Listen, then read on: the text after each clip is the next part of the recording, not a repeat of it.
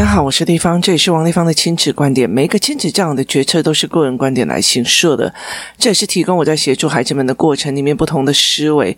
王丽芳的亲子观点在许多收听平台都可以听得到。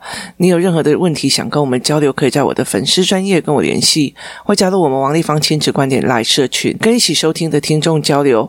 想陪孩子书写跟阅读破关，或加入课程，可以搜寻关关破或生鲜识书的王丽芳线上课程，一起协助孩子们破关了。呃，非常有趣。的一件事情哦，我觉得在很多的亲子教养里面哦，那很多的老师会在所谓的就是，例如说诊疗期间或者是上课期间观察孩子哦，那对我来讲，我觉得很有趣的一件事情是在于是说，我一直在想说它的原因跟原则原理到底是什么。意思就是说，呃，今天如果有人跟我讲说，哎，你家儿子怎样怎样怎样怎样怎样哦，那。如果让我觉得很受不了的，我当然会觉得很难受，因为他在讲我儿子。可是我会觉得这是我儿子目前遇到的卡关，然后呃，我会去做好这样子。就好像如果有人跟我讲说，哎，你那个凹槽哪边应该要改，或者是说你的教案有哪些要改哦。其实像我的教案，就是我写了之后，我写了之后，我要出去之前，其实还有工作伙伴帮我。论稿，然后帮我定稿，然后甚至帮我想一些事情，然后美编哦，有可能是我找图都找得非常的久，然后美编会再帮我重新换图这样子哦，就是本人美感不是很好这样。所以其实我会觉得说，啊，我我好不容易找到的图，那你怎么帮我换掉？或者是说，我都已经写成这样，你还要修我的稿哦？其实不会的，因为任何一个作家或者是任何一个就是写作的人哦，他其实去让人家修稿的时候，其实有很大的一部分的决定是在于是我们是为了阅读者跟使用者的流畅度来做的。他只要不要伤害我的所谓的起心动念跟思维模式。哦，这件事情就可以 OK 的哦。我记得在做孩子思维卡住的那一段哦，我交了十几万的稿之后，然后回来看到的第一版编修，我是整个。标起来的，就是是完全发飙的。为什么？因为其实内容被改的很不像样哦。那呃，我觉得加入了非常多编辑自己的思维跟概念，例如说，呃，他会觉得说，呃，我记得我有在讲一件事情，就是说，人类的眼睛有采集的，也有狩猎型的哦。那大部分男生都是狩猎型，所以他们看到什么就冲，看到什么的，把旁边的东西都没有办法看清楚。可是女生就是采集型。的，他就会一直看旁边的状况，看旁边的状况哦。所以在这整个作为里面，他就觉得说我这样子是性别歧视。然后我就心里在想说，这明明就是，这明明就是我在就是一些科学期刊看到的。然后我也觉得这是 common sense 哦。那我也写了大部分的男生是跟大部分的女生是，可是编辑就会觉得你这个。你这个就是性别歧视，我就说又不是我，又不是我个人决定他眼睛的这个状况哦。那我只是提醒大家会变成这样子哦。所以其实我在有很多的概念里面，他会觉得那为什么这个他们会卡住？不可能啊！我小时候就没卡住。我说你小时候没卡住，是你没卡住啊。所以在这整个过程其实是非常非常有趣的哦，它是一个让我觉得，呃，你为什么要用你的价值观去认所有的价值观？那其实，呃，在亲子教育这里哦，其实我遇到非常非常多的事情，是让我觉得。呃，当然会觉得说有趣的，但当事人并不会这样觉得哦。那例如说哈，就是工作室有一个伙伴，那他常常会觉得，呃，他的小孩子他没有把桌子收好或干嘛，他就会飙起来哦，他就会开始骂他的小孩，然后呢，他的小孩就会默默的去做这样子，那他就去默默的去做，让他默默的去做这些事情。其实我觉得台湾人非常害怕冲突哦，所以其实。呃，每次就是只要有一个人发飙了，我旁边人就赶快低着头，赶快去做自己的事，赶快去做干嘛的，就是尽量。例如说，呃，在整个一个空间里面有一个人发飙了，就台湾人会非常非常理所当然的赶快去做自己的事，赶快去做那样子哦。那因为我身为老板，所以我就会呃，就是好整以暇的坐在那边看哦。那我就一直很。在意的是，当你的妈妈生气的时候，你的眼神跟你的动作行为是什么样子哦？那为什么我会去做这样子的观察哦？这样子的观察是在于是说，好，妈妈生气的时候，她一定有她气的原因、跟原则、跟原理哦。那我。真的很想知道孩子在那个当下到底他在想些什么，他到底在想什么？就是我常常在讲的一件事情，父母所做的任何一件事情，我认为我在教小孩，可是孩子怎么认为？我认为我在陪小孩，可是孩子又怎么认为？我认为我在帮小孩，可是孩子又怎么认为？哦，呃，例如来讲，我觉得我在教小孩，他觉得。我妈又生气了。我认为我在帮小孩，她觉得我妈在帮我，就是把事情搞得更糟糕哦。所以，其实，在亲子沟通，就是跟老师的沟通，或者是小孩在学校发生什么事情，父母很容易变成是。妈妈以为他在帮小孩啊，进入了嗯嗯，就是所谓的什么家长团体啊，干嘛有的没有？他认为他在帮小孩，可是孩子怎么认为？就是我妈又在玩了，你知道吗？哈，那呃，很多的时候是我会去观察这一块，就是。小孩到底怎么认为这件事？就是他怎么去思考这个事情的？那这个东西让我觉得非常非常的有趣哦。那呃，后来有一天哦，就是因为我就常看，我就觉得不对，因为这个女生就是这个孩子，他在他妈妈生气的时候，虽然他有默默的把很多的事情做完，可是他有点忙，他有点忙，然后有一点闷哦。然后我就会觉得，他那个眼神不代表他在学东西，或者是试图想要把妈妈讲的话搞清楚前因后果的态度。就是他在生气的时候，他根本就没有在听，就是话语的内容哦。然后，呃，我们去金门的时候，就是这个小孩，他就去，他其实以以前还没来之前，他不太敢跟工作室里面的妈妈讲话的哦。那这个小孩就跟了其中的一个妈妈讲说：“请问某某阿姨，呃，洋芋片放哪里？”这样子哦。那他站在的这个阿姨的旁边，他站在这个阿姨的旁边，然后那个阿姨就跟他讲说：“哦。”就是在冰箱的旁边呐，吼，那冰箱是在他们的斜右方，好，然后他就说就在冰箱的旁边啊，就在怎么样这样子哦，那我因为坐在他们的对面。我因为坐在他们对面，我就正视着看着这个孩子哦。那那个妈妈就一直跟他讲说，就冰箱的旁边，然后就问他冰箱在哪里。他这个小孩已经住在那边，而且已经翻过好几次冰箱，但是他忘记冰箱在哪里哦。然后，于是这个妈妈就手指了前方右前方的位置。好，然后我就看到了一件事情，就是这个女孩她的眼睛。都是对着声音来源，也就是他站在这个妈妈的旁边，不管这个妈妈手指向任何一个地方，他的眼睛对准的都是，就是往斜看这个妈妈。也意思就是说，他的眼睛是跟随的声音来源的，然后如果还要跟着手的视线，他是有困难的哦。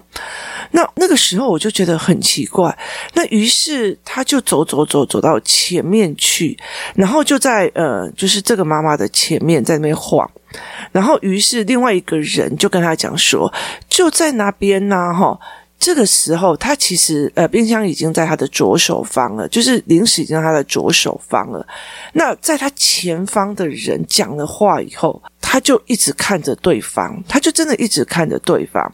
然后对方其实转过身来去指着这个位置，他手指又指着那个方位，可是这个孩子的眼睛还是在前方。也就是意思就是说，他的逻辑跟他的感官，他只能跟随一个地方。就是如果这个人又用手比，又用说的，这个孩子没有办法在声音来源于比的地方是相反的位置的时候，他产生一种哦，你说那里，我就转过去看你手指的方向。那。为什么我会发现这件事情呢？因为其实有一阵子哦，我在跟我的儿子比说，那个东西就在那里呀，然后他就会走过来我的身边哦，就是我用手指头，就是手臂这样伸长指某一个地方的时候，他会走过来我的身边，然后用手指，然后从我的手臂。然后开始滑，就是滑我的手臂，然后一直滑到我的指尖，然后再滑过去这样子，然后他才知道我在说哪里。我其实那个时候我有点惊呆了，你知道吗？我就觉得我指那里，你不是就应该看那里吗？但是他必须去用手去辅助他在认知的这一个位置上哦。所以其实对我来讲哦，以空间的语言来说，我有出一版空间的语言哦。我那个时候其实有在意识到一件事情。为什么我会出空间的语言的一件事情，在于是你跟孩子讲左后方、前方、左前方或这样子的事情的时候，孩子到底是真的懂还是不懂？那他知道说你站的位置的不同，然后跟我站的位置的不同，是真的会在指同一个地方的时候描述的语会是一样的吗？那。这个孩子后来，我就跟这个妈妈在讲说，我要跟他玩几个游戏哦。首先一个是蒙着眼睛打西瓜，就是西瓜放着，然后我们蒙着眼睛去敲那个西瓜。我真的很想知道一件事情，就是他如果只判断声音不用眼睛的话，那他的声音有没有办法带着他判别这件事情？也意思就是说，如果说别人在跟他讲话，他就一直。看着对方讲话嘛，所以别人边讲话一边指着右前方的话，他会看着那个人，他没有办法跟着那个手臂走。好，所以他没有办法跟着那个手臂走的时候，那他该怎么办呢？所以在这整个过程里面，我就会觉得说，诶，这蛮有趣的哦。就是我觉得这件事情是有趣的，他为什么会这样子哦？所以在这整个过程里面，我就先想要看。如果他眼睛是遮住的，那么这一个孩子有没有办法说往左、往左、往左、往右、往右、往右、往左、往左、往左、往右、往右？他有没有被办法去得到一个指示去？切掉中间的西瓜。好，如果可以的话，就是如果他的耳朵可以听到指示往前去做一件事情的话，那就代表我先排除了耳朵跟脑海里面的左右方向没有办法结合的这个可能性。那接下来的一件事情就是，好，耳朵这件事情 OK 的，我就看眼睛，就是我们可以是。指的某一个地方，或者是丢了某一个东西，让他们去捡。那让他们有没有办法看到？东西往哪个方向飞去，然后该去哪里捡，这是第二个方式。所以，怎么去让这个孩子，我要去判断他是怎么样？所以，其实我后来其实有点了解这个孩子的状况，就是他常常在所有的玩具跟呃游戏的系统里面，常常是那个最落后的一个人。他只要。要练反应力的，他只要练快速速度的，他只要练思维的。就是，例如说，呃，我们要玩球，或者是玩躲猫猫，或者是玩什么，他就会站在那边说我不玩。哈，那后来我会理解一些，有可能是声音跟动作结合，他遇到了很大的困难点，所以他才会变成这个样子哦。那妈妈一直就觉得他就是懒，他就不想种花，或者是说他就是呃低度社交这样子。可是他妈妈来工作室工作到现在，他其实工作社交的状况已经差很多，他跟每一个人。都可以聊，或者有时候还会大声，有时候还会带头。可是问题在于是，如果大小孩，因为大小孩在玩的东西速度很快，变动很快，反应力要很快的时候，他就会岗在那边动也不动哦，他就会呈现一种石化的状况。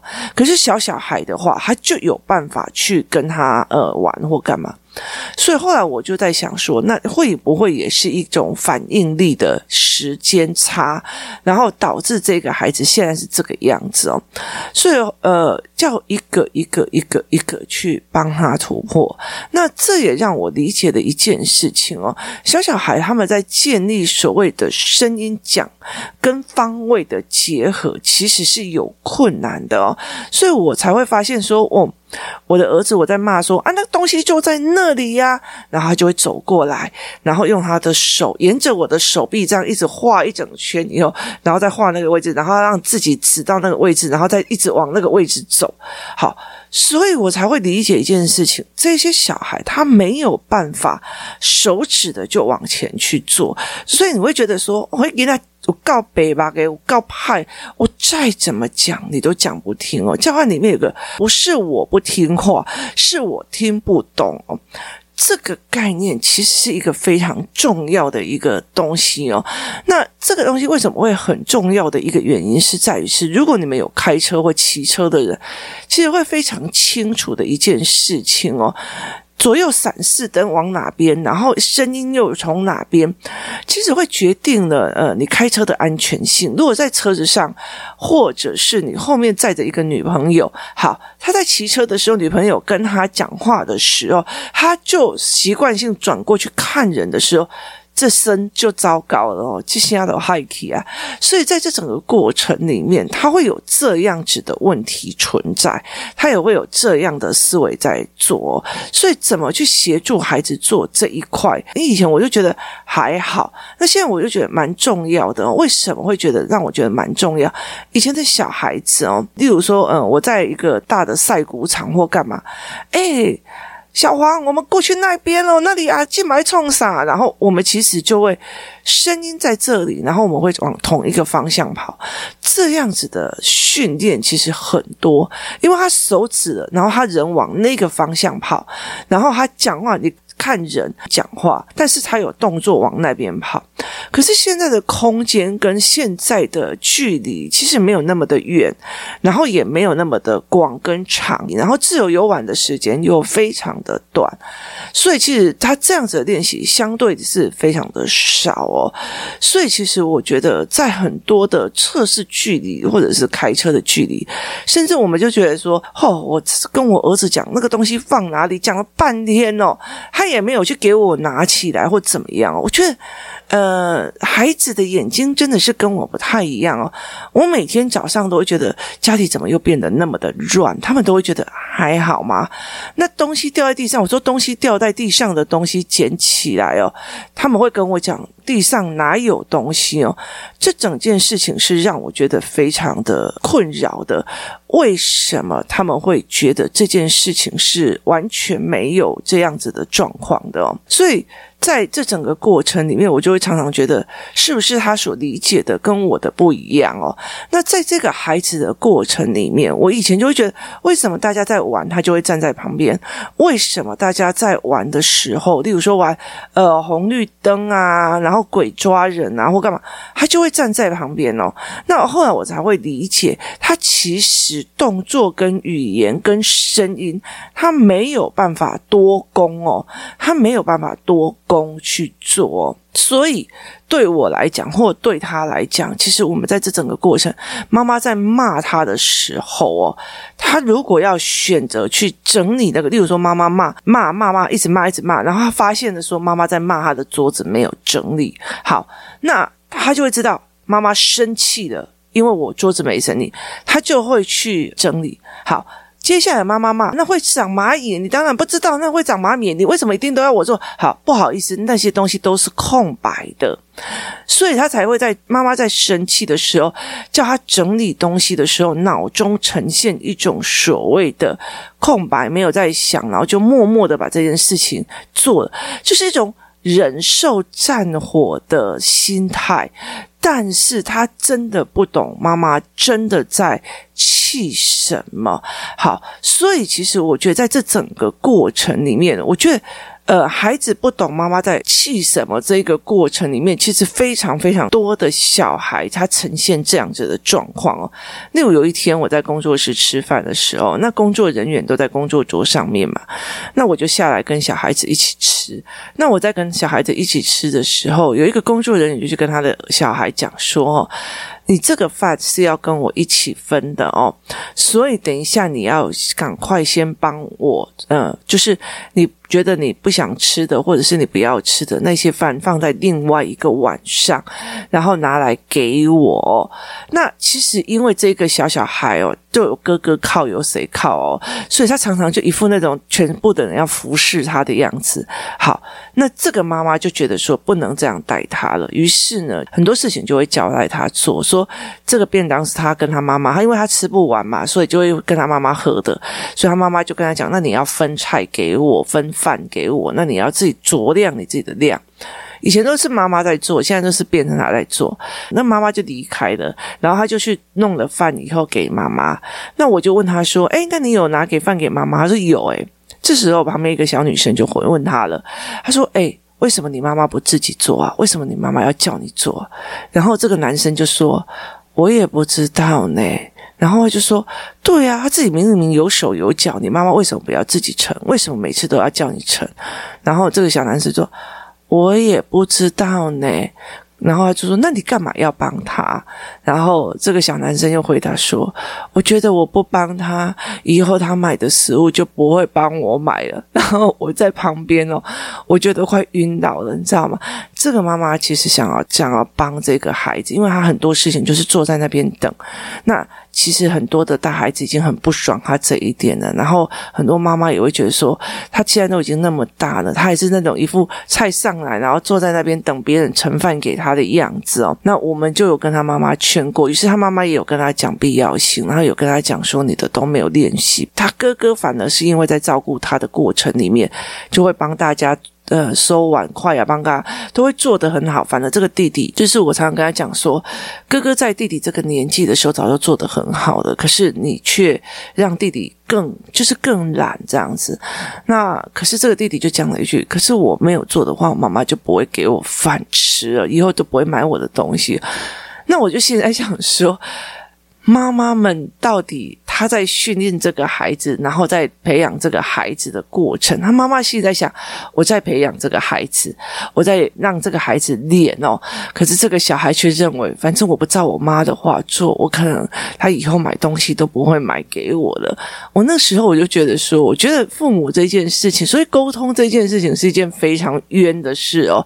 所以其实他非常的让我觉得有趣哦。这这也是我在所有的教案或课程里面会去做到的一件事情哦，我的教案，我的课程很重要的一件事情，在提供孩子一些概念，一些他们很少想到的一些概念哦，然后让他们用这些概念去比较能够理解大人在做什么。例如说，呃，妈妈一进来的时候，发现呃所有东西都乱七八糟。好，妈妈在。气什么？气预期落空嘛。我预期我回到家的时候，你们功课做好，干干净净，呃，洗澡都洗好。就我回到家是满地的乱东西，吃的乱七八糟，然后还给我吃垃圾食物。哈，他在气的是预期落空，他在气的是这个东西造成他的麻烦。好，而不是我妈妈就爱生气呀、啊。我妈妈如果不照着他做，他就容易不做给我吃啊。我觉得这件事情是让我觉得非常非常。的有趣的哦，所以我觉得在这整个过程里面要去厘清这件事情，所以。呃，蛮好玩的哦，所以在这整个过程，我就觉得非常有趣。所以，怎么去看懂孩子的问题点哦？有时候我们认为我们在教的，或我们认为我们在骂的哦，这个孩子根本就没有 catch 进去，并不是他不听，也不是他不懂。其实很大一个原因是在于是他们在所玩的过程里面哦，他们其实真的不知道怎么跟人家互动哦。那他们会摆出一副啊，我就不想跟他们玩啊，他们玩的很幼稚啊，他们怎样有的。没有的哦，所以其实我觉得，好，那你幼稚天真又如何？四十几岁的人，五十几岁的人，他还是可以过得很爽快哦。那为什么一定要去呃？用这样子的方式哦，我觉得看懂孩子的卡点其实是一个非常重要的一件事情哦。怎么去处理这件事情啊？然后怎么去找喜欢去玩的人哦，一起玩这件事情也是非常有趣哦。那这提供大家来参考一件事情哦，这也是我最近在发现的，就是孩子对判别方位还有声音的来源，如果一起出来的时候，他们会产生的困难哦。所以。其实我会比较建议肖肖的妈妈，你们就是在讲方位的时候，然后就要像我儿子这样子拉着这一条线拉出去，然后去指着那个位置哦。那因为你的角度跟他的角度不太一样，所以去拉这些线，然后让他们看。那另外一件事情就是在方位里面讲出名称哦，以便以后可以使用。那比较大一点的孩子就买空间的语言的教案哦，陪孩子一起练哦。那这样子的话，我们才有办法陪孩子去做到这一块哦，让他们真的知道妈妈到底在讲哪里，在说哪里，在指着哪里哦。那我们也会比较容易的清楚的一件事情，原来孩子。如果呢，他声音的判别跟动作是差在不同的位置的话，有时候真的就别骂了，蛮浪费力气的。因为你在骂，他也听不懂，他也没有听进去哦。省点力气，然后把自己打扮得美美的出去玩，还比较实在哦。今天谢谢大家的收听，我们明天见。